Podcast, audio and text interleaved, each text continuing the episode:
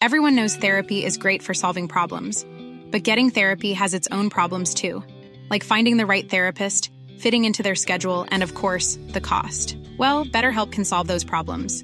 It's totally online and built around your schedule. It's surprisingly affordable too. Connect with a credentialed therapist by phone, video, or online chat, all from the comfort of your home. Visit betterhelp.com to learn more and save 10% on your first month. That's BetterHelp H E L P. Sergio, estamos enfrente uno del otro. Me estás mirando. A ver si eres capaz de decirme qué estoy pensando en este momento. El tío de enfrente es gilipollas. Podría, pero no. Estoy pensando dos cosas.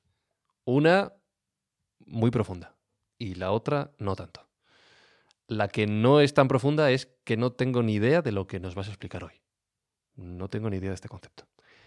Y la cuestión profunda es que tengo hambre. Fenomenal. Y eso es un problema. Buscamos los límites de la ciencia, el futuro de la tecnología, el alcance de la mente humana. Esto es MindFacts. Bienvenidos a Mindfacts, este podcast que trata de buscar los límites de la ciencia, de la tecnología, del conocimiento humano y del hambre que un servidor puede tener. Que es mucha, ya os digo yo que es mucha, mucha, mucha. Estamos sentados en la mesa. Sergio Cordero, ¿qué tal? ¿Cómo estás? Muy bien, Fran, ¿qué tal? Alberto Espinosa, ¿cómo vas? Ahí a los Bien, bien, bien, bien, bien. Y un servidor, Fran Izuzquiza.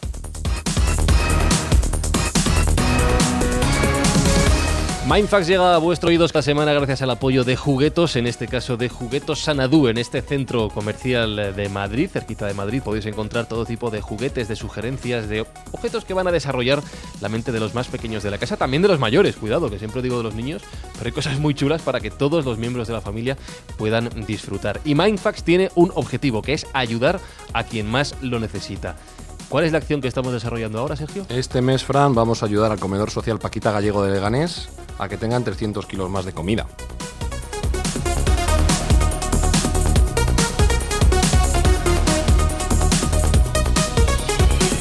Y si los oyentes de Mindfax tienen la misma capacidad telepática que un servidor, estarán sabiendo lo que estoy pensando en este momento.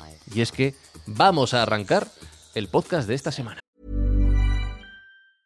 When you're ready to pop the question, the last thing you want to do is second guess the ring. At Bluenile.com, you can design a one of a kind ring with the ease and convenience of shopping online. Choose your diamond and setting. When you find the one, you'll get it delivered right to your door. Go to Bluenile.com and use promo code LISTEN to get $50 off your purchase of $500 or more. That's code LISTEN at Bluenile.com for $50 off your purchase. Bluenile.com code LISTEN.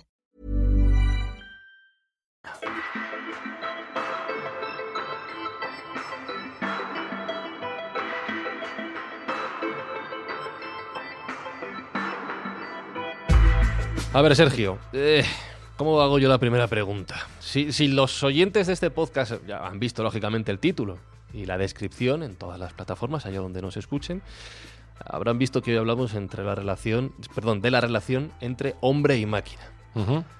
Cada uno se lleva mejor o peor con los aparatos, ¿no? Tú te llevas muy bien con ellos, yo me llevo también bastante bien, Espi no se lleva mal. Hay personas que no tienen tanta habilidad. Es verdad que la relación entre el hombre y la máquina es un trabajo que se está desarrollando a medida que se van eh, creando e implantando nuevas eh, tecnologías. Eh, Pero supongo que esto de hablar, es que esto de hablar con las máquinas, para mucha gente es muy raro.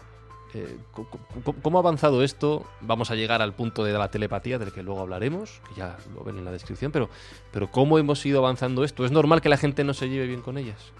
Bueno, hay de todo. Desde gente que las adora y que tienen una afinidad absoluta con las máquinas, a otra gente que las odia, como mi madre. sí, Sí, definitivamente. tal palo, tal astilla, completamente. Eh, pero claro, para entenderse y llevarse bien con las máquinas, de alguna forma hay que hablar con ellas. O Sí, entenderse con ellas. Es lo que en un lenguaje técnico se llama interfaz. Al final, eh, la máquina tiene que transmitir la comunicación que nosotros queremos eh, obtener de algún modo. Y hasta ahora, bueno, pues el lenguaje ha sido el método adecuado para inter- interactuar con, con estas máquinas. O bien lenguaje escrito, o bien lenguaje hablado. eh, pues es del modo en que normalmente nosotros interactuamos con ellos. Actual, normalmente siempre ha sido más eh, leído y escrito. eh, Y últimamente también algo más hablado, ya se puede empezar a hablar a los teléfonos para que hagan cosas, eh, las máquinas empiezan a hablarnos a nosotros mismos también. Eh, pero hay un salto de gigante que es en el momento que el, el cerebro humano se pueda conectar directamente a las máquinas. Este ¿Cómo- va a ser el paso definitivo. O sea, si, si ya hay gente que le cuesta, y a mí todavía se me hace un poco raro hablar a las máquinas, el, con un lenguaje natural y luego que te entiendan, que es otra cosa, pedirles ciertas cosas, como si se lo pidieras a una persona, ¿cómo es esto de conectar nuestra mente? Pues que tú te conectes a la máquina solo con el pensamiento. Con tu pensamiento ya te estés ordenando a la máquina que haga cosas y obteniendo información a través de la máquina a través del pensamiento. O sea, que yo piense que se apague la luz y se apague la luz. En efecto. Pero esto es posible. Como si tuviera superpoderes. Me estás vacilando. No, no te estoy vacilando. Esto es real ya. se- Real, real. Eh, hay ya casos. A ver, a ver, a ver. a ver. Mira, el ser humano desde el origen de los tiempos ha tenido una necesidad de comunicación para transmitir el conocimiento. Eh, al principio, la primera fórmula fue el lenguaje verbal, donde bueno, pues un individuo de una tribu a otro le comunicaba que aquella valla de allí que se come te puede poner malo, y ese a su vez a su hijo, eh, su hijo a su hijo, y había una comunicación verbal, eh, digamos, corta, porque era entre, entre individuos cercanos. Posteriormente, mm, con tal de cristalizar el conocimiento, se llevó a la, a la escritura. Se inventó el lenguaje escrito, en el cual esos conocimientos ya se podía cristalizar y ya podría permear en el tiempo y permanecer para aquellos que quisieran eh, adquirirlo. Con la invención de la agricultura y el excedente eh, de comida, pues eh, se creó la figura del especialista. El especialista fue pues el, el maestro o fue el guerrero, gente que no tenía que estar en el día a día de la búsqueda de comida y podía dedicarse a aumentar su, su contribución a la sociedad. ¿De acuerdo?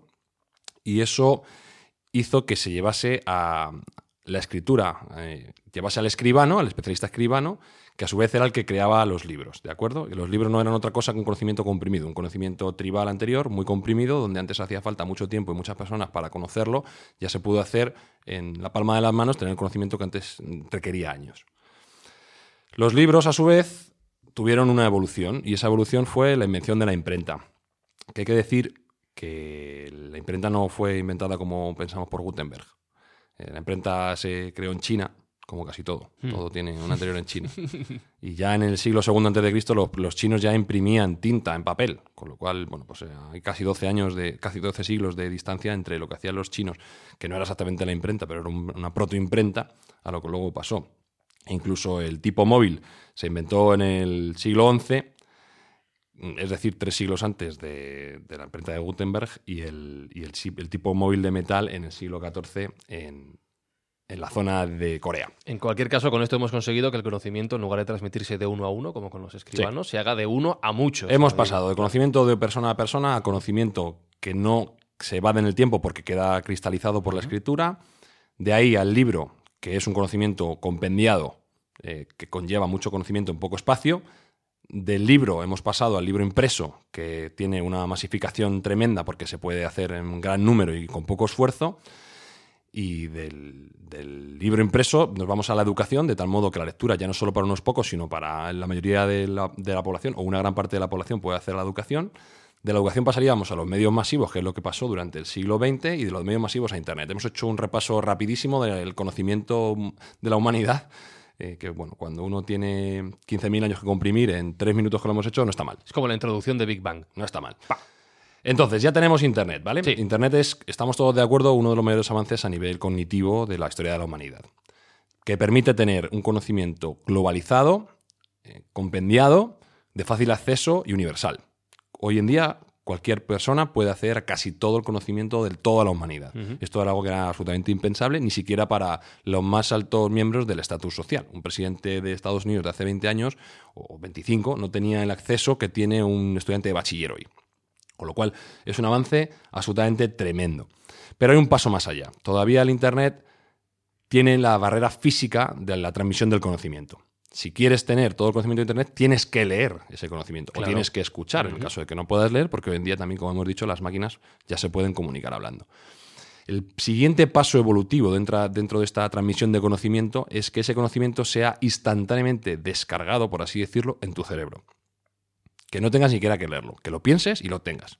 O sea, la imagen es que tengamos una ranura USB, por decirlo de alguna forma, en el que tú de repente descargues ahí los datos que tú consideres. Modo bruto, sí, sería así. Ahí luego entraremos también, como siempre, en cómo han tratado las películas, los juegos y, las novelas este tipo de, de sueño. Pero básicamente sí sería una interfaz físico por el cual tú pudieras obtener esa información inmediatamente, sin tener que leerla como en Matrix, vamos a entrar en materia, Ujú. cuando le enchufaban por detrás en el cerebelo, Sí. le, le metían esa, esa clavija gigante que parecía un, un super jack y le, le dotaban de conocimientos, como bien fuera el kung fu o idiomas, etc. Eso sería un poco el concepto. En Matrix pues está un poco lejos todavía, pero hoy en día ya empieza a haber eh, tecnología que lo puede permitir. Que lo permite. Entonces, a partir de esa tecnología que ya se está desarrollando y que en algún caso está funcionando, la extrapolación de esa tecnología nos va a llevar a tener un conocimiento instantáneo, infinito, de todo el compendio del conocimiento mundial y, una posibilidad, como tú bien dices antes, telepática para comunicarnos unos con otros. Me surgen muchas preguntas. La primera es si nuestro cerebro está preparado para ello. Es decir, nosotros cuando queremos aprender algo lo hacemos mediante la práctica, ¿no? La prueba y error en muchas ocasiones y del paso de, de la teoría escrita y leída a, como decía antes, la, la práctica. Hay un proceso en el que el cerebro se va adaptando, pero esto me estás hablando de que es algo inmediato. Sí, nuestro cerebro está preparado. Lo que no está preparado es nuestro conocimiento del cerebro. Si yo te digo que el cerebro, o todo lo que se debería saber del cerebro, mide un kilómetro, ¿cuánto crees que llevamos recorrido en conocimiento del cerebro? Bueno, como sé que va a ser poco, voy a decir de 15 metros. 5 centímetros. Madre. Nos queda muchísimo por aprender del cerebro y cómo funciona. Pero ya se están dando pasos y hay técnicas que permiten leer el cerebro y escribir en el cerebro. Como un disco duro. Como un disco duro, exactamente, igual. Eh, esto has dicho antes que, de bueno, que, que ya se está haciendo En primer lugar con una conexión física. He puesto el ejemplo de la ranura USB, pero ya se ha conseguido introducir en algún cerebro un conocimiento de forma instantánea. Sí, como hemos comentado antes, ya existen im- implantes que actúan en el cerebro donde hay máquinas y, se- y hay una relación directa entre la máquina y el cerebro. Por ejemplo, cualquier implante coquelar para la audición Bueno, claro. sería una transmisión máquina-cerebro. Un implante retinal, que es algo más avanzado, que ayuda a las personas que tienen deficiencias visuales, también sería un implante máquina-cerebro. Con lo cual, esos son los primeros ejemplos de tecnología aplicada en base incipiente. Todavía estamos en la parte embrionaria de la tecnología, pero es un buen ejemplo de cómo puede funcionar y de casos que se están dando ya. Respecto a si tiene que ser invasivo o no, que es una de las cuestiones que se tratarán, eh, hay diferentes ejemplos. A día de hoy ya se puede leer un cerebro mediante una resonancia magnética funcional. Esto es nada invasivo. Más allá de que te meten en un túnel, no sé si alguna vez lo han hecho, es Sí, un poco desagradable, sí. te meten en el túnel y te ponen en la centrifugadora aquello funcional que parece que estás en el parking ahí. de Fabric un domingo por la mañana. Pero bueno, te consiguen leer el cerebro, te consiguen hacer en algunos casos un mapeado de tus conexiones neuronales sin ningún tipo de invasión. ¿Vale? La problemática que tiene es que todavía no tiene, digamos, por así decirlo, vamos a hablar en términos sencillos, la suficiente resolución para poder leer los conceptos y las ideas. Pero la tecnología está, sería avanzar. Avanzar por esa vía y, y ver si, si esta técnica puede ser la que nos lleve a leer y a escribir en el cerebro. Hay, hay otras. Por ejemplo, el, el- el- el electroencefalograma, que es esa malla que también te ponen en la cabeza, llena de, de ánodos y de cátodos y de sensores, en el cual pues, eh, mide también los impulsos cerebrales y puede tener un- una lectura de lo que está pasando en tu cerebro. ¿De acuerdo? Pues, también es absolutamente poco invasiva, no tiene gran invasiva, pero bueno, no tiene, no tiene el ancho de banda suficiente. Y a partir de ahí se están desarrollando otras tecnologías, como el electrocardio... eh, Es que es un palabra... Es que en, en, Electro- somos muy de palabras. Sí, sí. Electrocardiograma. Electrocortiograma. Electrocortiograma. Electrocortiograma. Electrocortiograma, correcto. Que es eh, un electrocardiograma, pero que está por debajo de, el- del cráneo. Es intracránico.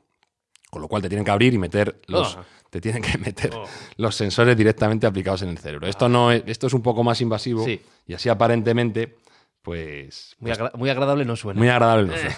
Pero bueno, siempre en toda historia hay un caballero blanco, alguien que viene al rescate. ¿Y quién va a ser el que viene al rescate eh, nuestro en, en este programa siempre? ¿Quién? Elon Musk.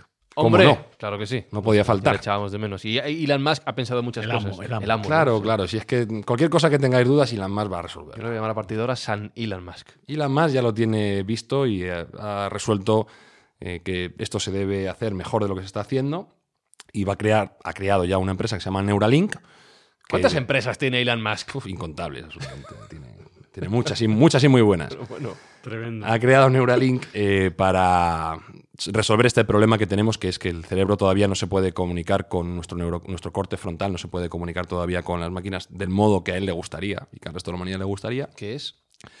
pues un transparente e instantáneo. Conectarse directamente sin ningún tipo de, de barrera temporal o, o de lenguaje, sino que directamente hay una conexión, como te he dicho antes, directa. Como el Bluetooth. Eso te iba a decir, nos quiere Bluetooth. poner Bluetooth al cerebro. Pero Más a o ver, menos. a ver, frenemos un segundo, ¿vale? Eh, señor Elon Musk. Elon Musk. Tengo un mensaje para usted. Si todavía no hemos conseguido desarrollar esas tecnologías con contacto físico de las que hablamos, ¿vale? Si todavía nuestro cerebro no es capaz, como una tarjeta de crédito, de metiéndola en el cajero sacar dinero, ¿cómo pensamos ya en el contactless? ¿No vas un poquito rápido?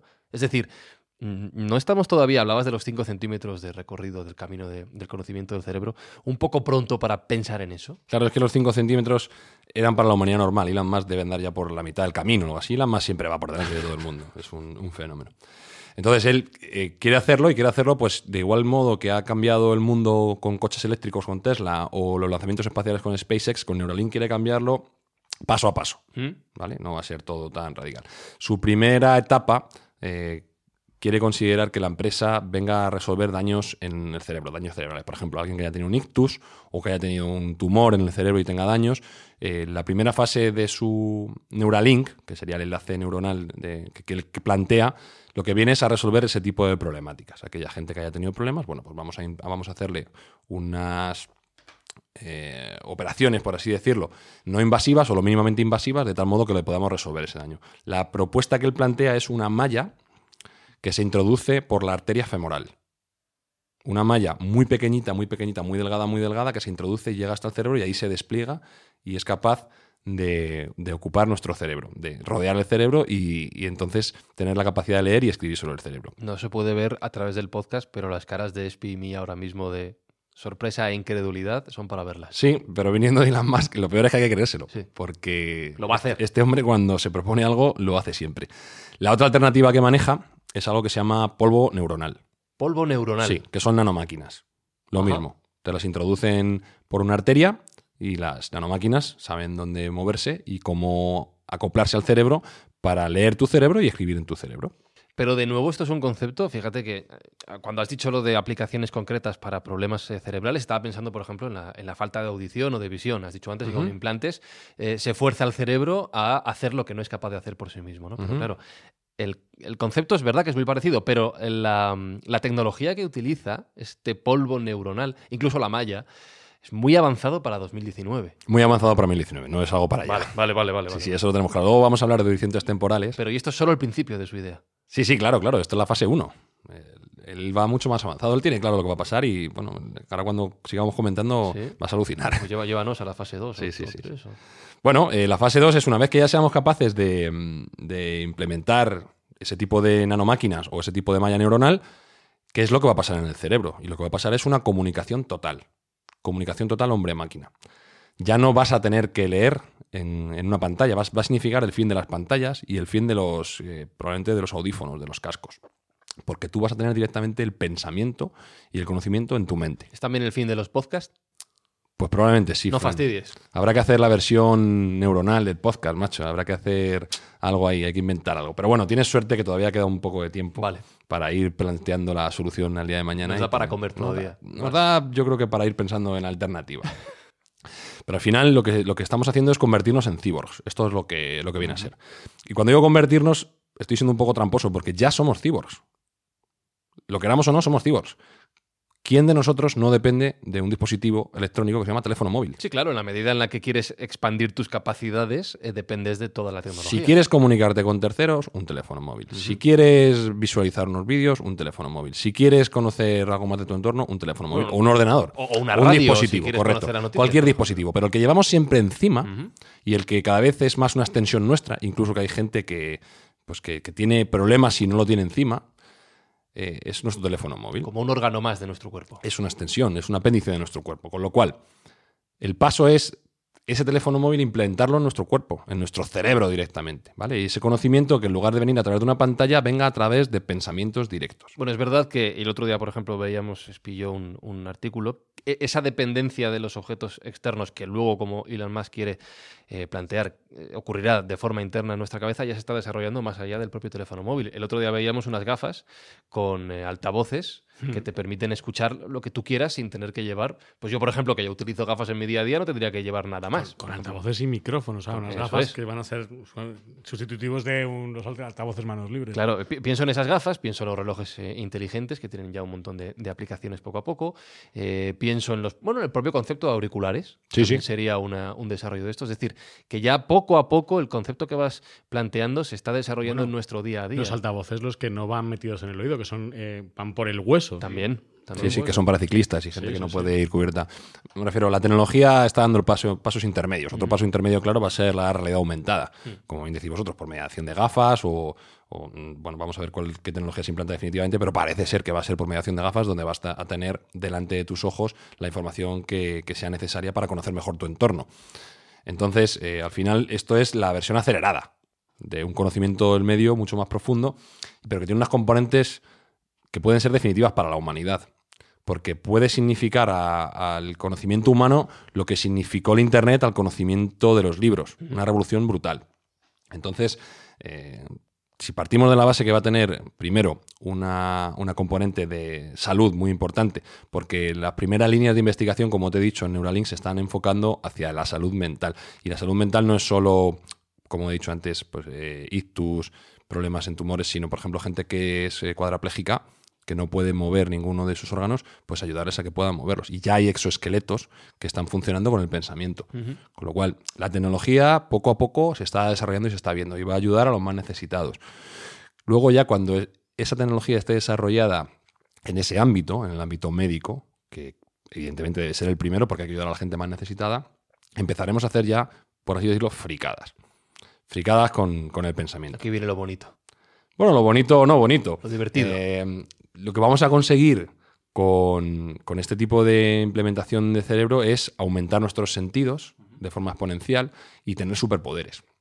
Por ejemplo, si yo tengo un implante cerebral en el cual puedo emitir órdenes, pues puedo hacer que la luz se encienda automáticamente con solo pensarlo, que la puerta del coche se abra automáticamente con solo pensarlo, que la puerta de mi casa se abra automáticamente con solo pensarlo, pedir un, un bocadillo, a- ahora que tienes hambre, al bar más cercano para que me lo traigan y cualquier tipo de idea que se me ocurra que se pueda hacer actualmente con un teléfono móvil o con un ordenador, solo con pensarlo. Es verdad que aquellos dispositivos que quieran interactuar tendrán que tener una serie de receptores, pero el pensamiento va a ser el motor de la acción.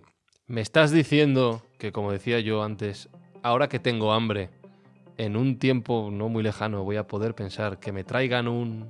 Sí, una pizza, por ejemplo. Aquí. Una, una pizza además de pepperoni, las que te gustan. Y en media hora la tengo. Probablemente sin antes. tener que llamar. A lo mejor en aquel momento ya se imprime en 3D la pizza propia, pero bueno, sí, Bueno, mientras no se quede. solo con el pensamiento. Que la hagan como quieran.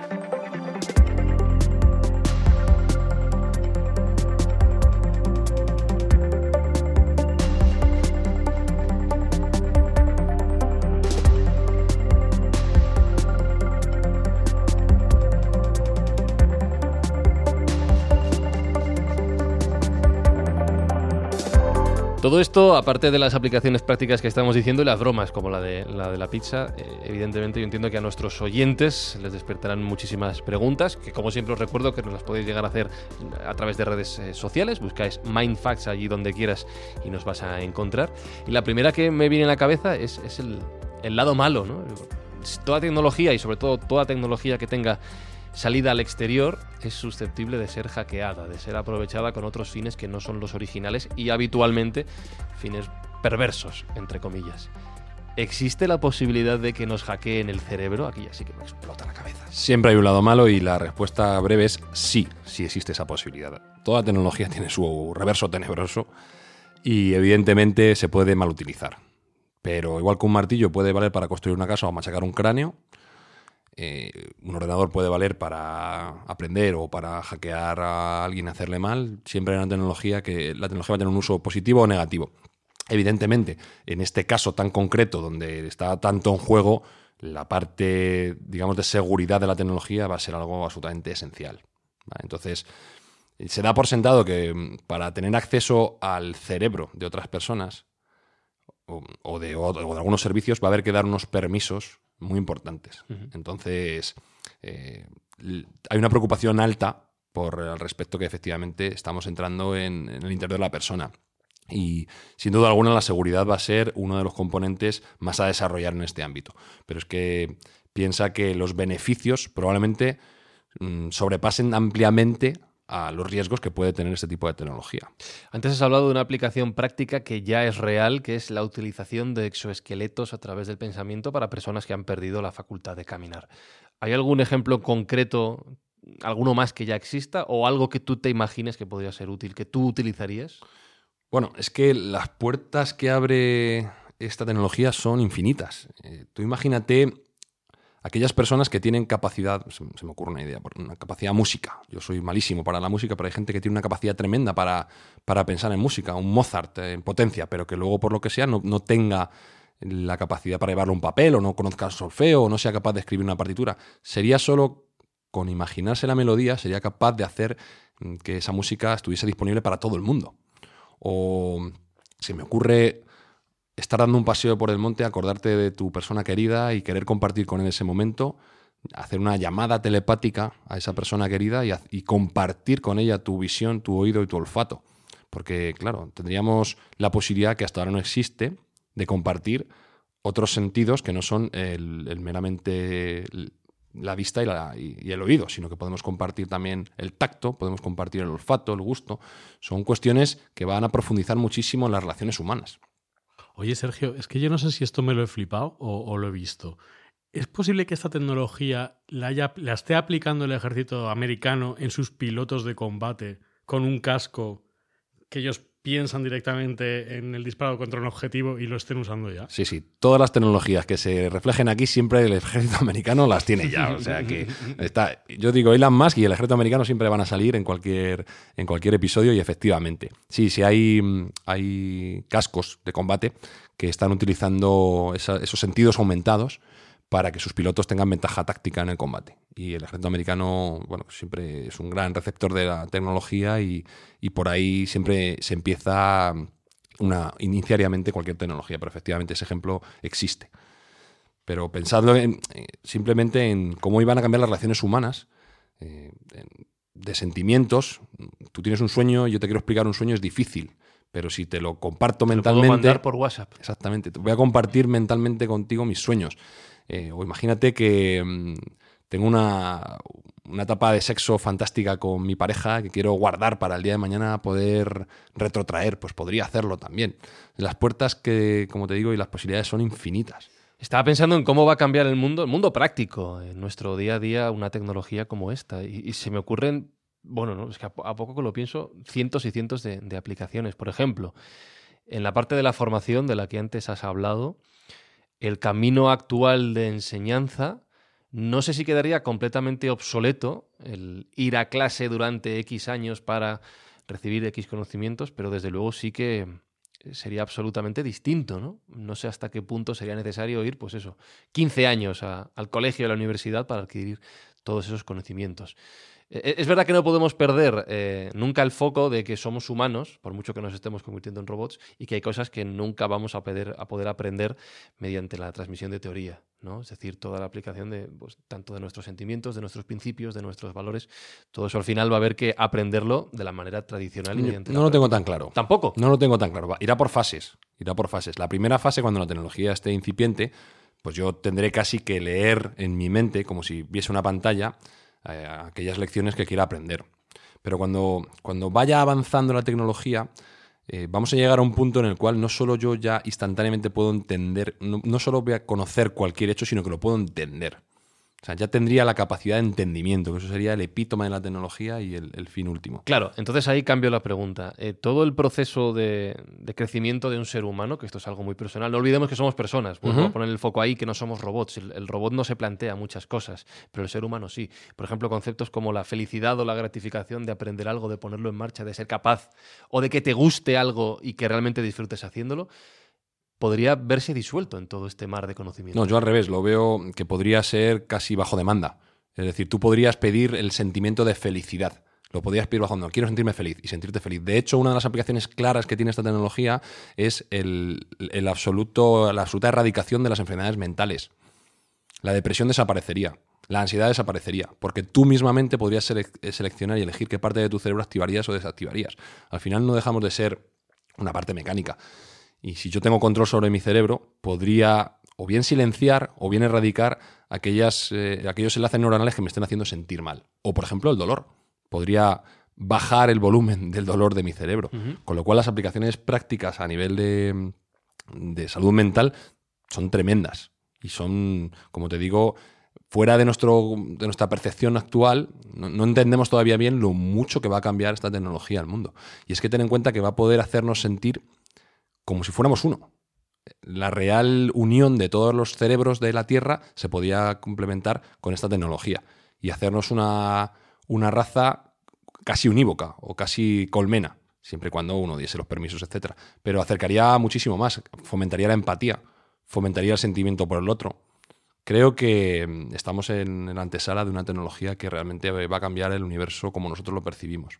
Y avanzando en esta línea, en este concepto filosófico, es la última pregunta que hago sobre ello. ¿Hasta qué punto dejaríamos de ser humanos, tal y como lo conocemos ahora el concepto de ser humano? Yo no creo que dejáramos de ser humanos, creo que seríamos sobrehumanos. Seríamos como superhéroes, estaríamos dando, dando pasos en la humanidad.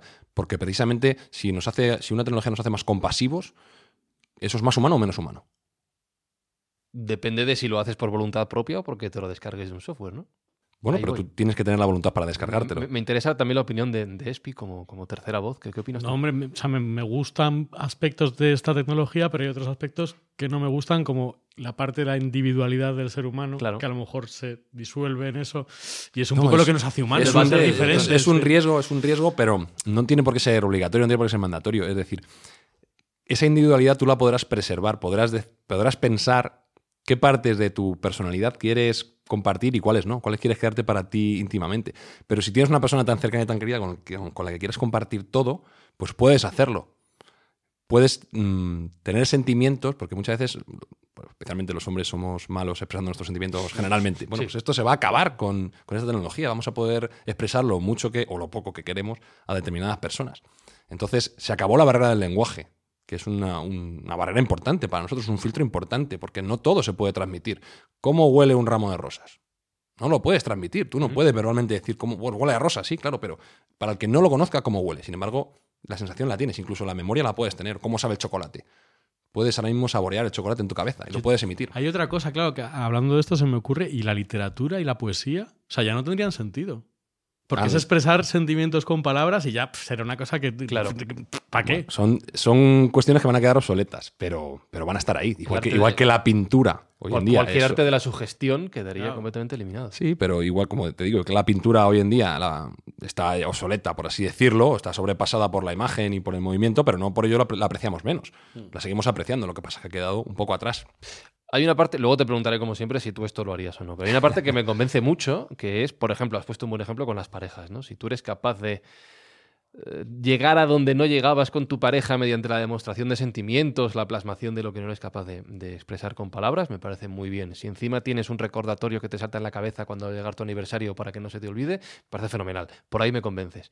Ahora, también me estoy imaginando que Hacienda tenga la posibilidad de, escribirnos cuando quiera directamente al cerebro y eso ya me, gusta menos. Entonces, es, muy importante lo que has dicho antes, hasta dónde vamos a ser capaces de poner los límites. Y ya no solo porque tengamos la posibilidad de dar o no dar permisos, sino porque a medida que esto se desarrolle, como ocurre ya con los teléfonos móviles, si hoy en día no tienes un teléfono móvil conectado a Internet, eres raro. Entre comillas, estás fuera de, de, la mayor parte. Pero hay gente que lo opta por ello. Sí, muy pocos y habrá que ver hasta qué punto. La sociedad te arrastra a ello. La sociedad, si esto se hace realidad, te arrastrará a ello también. Es decir, hasta qué punto vas a tener la posibilidad de negarte si esto se convierte en algo del día a día. Tú siempre tienes tu capacidad individual para decidir si estás o no estás. Evidentemente estoy de acuerdo contigo en que será lo extraño el no estar en este tipo de tendencias, pero que vas a poder optar por ello sin duda alguna. Primero, no creo que nadie te vaya a obligar a implementar este tipo de, de tecnología o de implantes directamente en tu cerebro. Y segundo, aunque los tuvieses, siempre podrás elegir qué compartes y qué no, como un poco salvando las distancias en Facebook. Puedes elegir qué compartes, con quién y qué, y qué no. Y bueno, hablando de Facebook, me viene a- al pelo porque mm, en la línea temporal que estábamos hablando siempre y que todas las tecnologías comentamos, que transposición temporal puede tener ese tipo de tecnología, aquí hay una eminencia que se llama Mark Zuckerberg, que ahora está muy de moda por, por otros temas, eh, dueño y CEO de Facebook, que considera que esta es una tecnología que es absolutamente eh, demoledora y que se va a implementar sí o sí, el, el cambio de interfaz, y él lo valora en unos 25 años, Que no es tanto. que no es tanto. Pero aquí está nuestro caballero blanco, Elon Musk, que a él le parece y un pesimista absolutamente Mark Zuckerberg, y él dice que en el plazo de 8 o 10 años. Toma ya. Madre mía. No sé si me creo lo de 8 o 10 años, ni siquiera sé si me creo lo de 25, aunque es verdad que la, la tecnología cada vez avanza más rápido y lo que parece imposible en dos días se ha cumplido. Lo que no me gusta tanto es que Mark Zuckerberg apueste por esto. Bueno, Mark Zuckerberg es un benefactor de la humanidad, en cierto modo. Él ha traído una tecnología y él ha creado una empresa que ha, acercado el mundo, ha hecho, ha hecho el mundo más pequeño. Es cierto que ha habido gente que lo ha utilizado mal, pero el concepto de la tecnología en sí no, no es malo, a mí no me parece mal. Y creo que es una persona que además eh, es, como nosotros, benefactora de la humanidad, ha, ha- ha hecho el, el, ¿Cómo se llama? Gil- Gilder's Pledge. No recuerdo exactamente cómo se llama, pero bueno, es una, una vocación en la cual él va a donar el 90% de su riqueza al día de su muerte. Claro, si utiliza tecnología de escape de la muerte, igual no lo dona nunca, pero, pero realmente parece ser que es una persona que, que piensa en los demás y que tiene una herramienta que, que en algún momento se le ha ido de las manos, como es Facebook. Pero a mí de, de per se no, no me parece mal. Cuando pidan beta testers para esta tecnología, ¿te vas a presentar? Beta tester ya no lo tengo tan claro. No, no, tiene que estar maduro. Tiene que Vas a, estar vas a ser como, como yo con los dispositivos móviles que espera siempre a la versión, pues si es 1.0, te esperas a la 1.1 para Yo- que ya otro se coma el marrón de los Mira, errores. igual que soy muy proactivo en probar tecnologías y hacer cosas nuevas, soy extremadamente celoso de mi intimidad. Extremadamente celoso de mi intimidad. Entonces, hasta que eso no esté bien resuelto, eh, probablemente no, no vaya a entrar. Pero me parece un concepto que puede traernos más avance y beneficio al- a escala humana de lo que trajo ya Internet, que ya fue importante. Entonces, me parece que es una tecnología que hay que seguir. He hecho la pregunta de los beta testers porque va con segundas. Para que esto se haga realidad va a haber que probar. Y seguramente no valga con animales, va a haber que probar con, con humanos. Con animales hasta cierto punto, pero no vas a saber si esto es real y útil hasta que no lo pruebes con personas, lo cual ya de por sí es una cuestión ética muy importante. Bueno, ya tienes infinitos voluntarios que son todos aquellos que tienen problemas eh, cerebrales. Entonces, esa gente es, es el primer paso, como hemos comentado, y esa gente va a estar encantada en que le resuelvan sus problemas. Incluso en probar, aunque no se le resuelvan, pero aquel que sea cuadrapléjico, que le dé la posibilidad de andar, pues rápidamente vas a tener un voluntario. O aquella persona que haya tenido un ictus o un derrame y puedas mejorarle su calidad de vida, ahí los tienes, los vas a tener sin ningún tipo de problema. Luego, la fase 2 que es ya la fase, digamos, recreativa, lúdica, Sí. de conocimiento, esa va a ser un poco más compleja y llevará, eh, como tú dices, una componente ética filosófica que hay que, que hay que atacar. Pero yo creo que siempre hay gente dispuesta a probar cosas nuevas. Y cuando ya esté la versión 1.1 de esa fase 2, de la fase lúdica, tú sí vas a estar ahí. Yo, de luego, probarlo seguro, sí, sí, a mí me interesaría mucho saber, porque mm, en cierto modo sufro esa capacidad de verbalización de mis sentimientos y me gustaría poder comunicar a la gente que quiero mucho más, mucho más fehacientemente de lo que lo hago. Yo no lo tengo nada claro, Espi. Esta, sí, esta vez sí que no lo tengo nada claro. Hostia, Estoy sí, cansado del móvil ya. eh, Vamos a ver, eh, en la fase más avanzada, como dice Sergio, bueno, pero desde luego a mí. eh, Tú vas a y- esperar a Elon la Musk no me 2. mete una malla por la femoral, ni un polvo neuronal en mi cerebro, ni loco, vamos, así de primeras. Lobotomizado ahí a la. Pero primero les va a ver cómo va eso, ¿eh? Sí, sí. Hostia. Hombre, puede ser que, imagínate que se cuelga el sistema. Claro, Bueno, solo faltaba. Te efectivamente. quedas, te quedas muñeco allí. Tiene que hacerte un reboot y has perdido toda la información que tenías. No, esos son los riesgos que tiene la tecnología y que definitivamente no podemos obviar, que están ahí y que como todas las tecnologías que se implantan son tortuosas y tarda un tiempo en, en fructificar, pero las recompensas que prometen son tan amplias que para mí sobrepasan los riesgos tremendamente. Que me estoy imaginando que nos enchufamos. Primero que nos enchufamos al- a la corriente para cargarnos, ¿no? Para cargar nuestro cerebro, como pasa ya con todos los dispositivos que hemos dicho antes. Y luego que nos tengamos que actualizar. O sea, quedarte media hora ahí parado, actualizando tu Windows, ¿no? De alguna forma, pero esto podría llegar a pasar. Bueno, no tanto así. En cuanto al tema del enchufe, creo que la parte eléctrica está resuelta, porque mm, eh, hay nano- nanomotores de glucosa que son capaces de tomar la energía de tu propio torrente sanguíneo. Con lo cual, la parte eléctrica creo que puede estar resuelta. Y la parte de la actualización, pues probablemente la aprovechen cuando esté durmiendo, hombre. Reventando mentes en Mindfacts.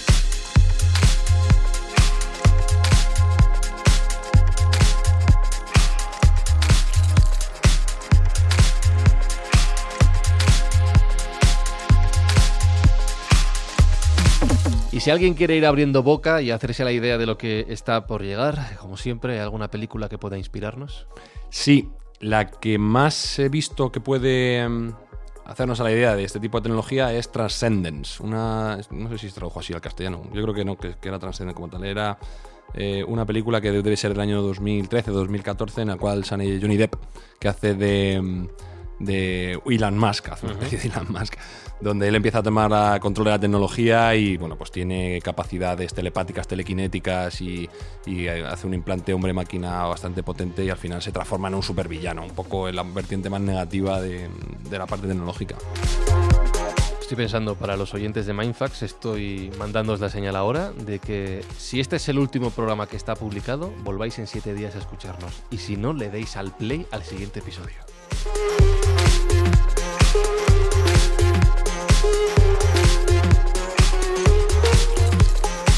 Gracias, Sergio.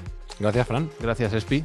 Un placer. Ya sabéis que este podcast llega a vuestros oídos gracias a Juguetos Sanadú y que siempre lo hacemos con una buena causa. La de este mes es, Este mes es regalar 300 kilos de alimentos al comedor social Paquita Gallego de Leganés. ya sabéis, vuelvo a mandar la orden. Seguid escuchando, seguid con nosotros, seguid ayudando, seguid en Mindfax. Dale, dale.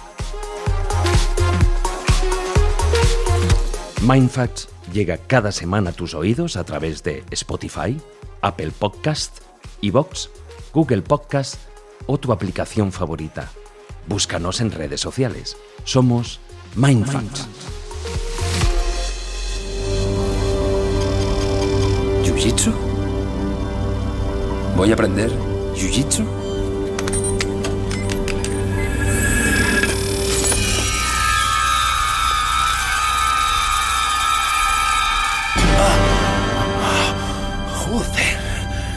Mikey! ¿A que no puedes probar solo una? ¿Qué tal un poco más? Sí. Sí.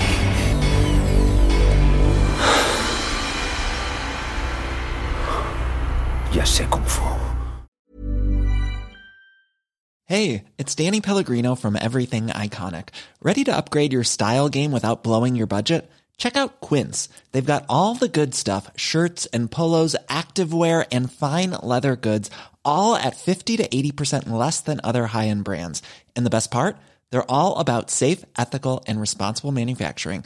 Get that luxury vibe without the luxury price tag. Hit up quince.com slash upgrade for free shipping and 365 day returns on your next order. That's quince.com slash upgrade.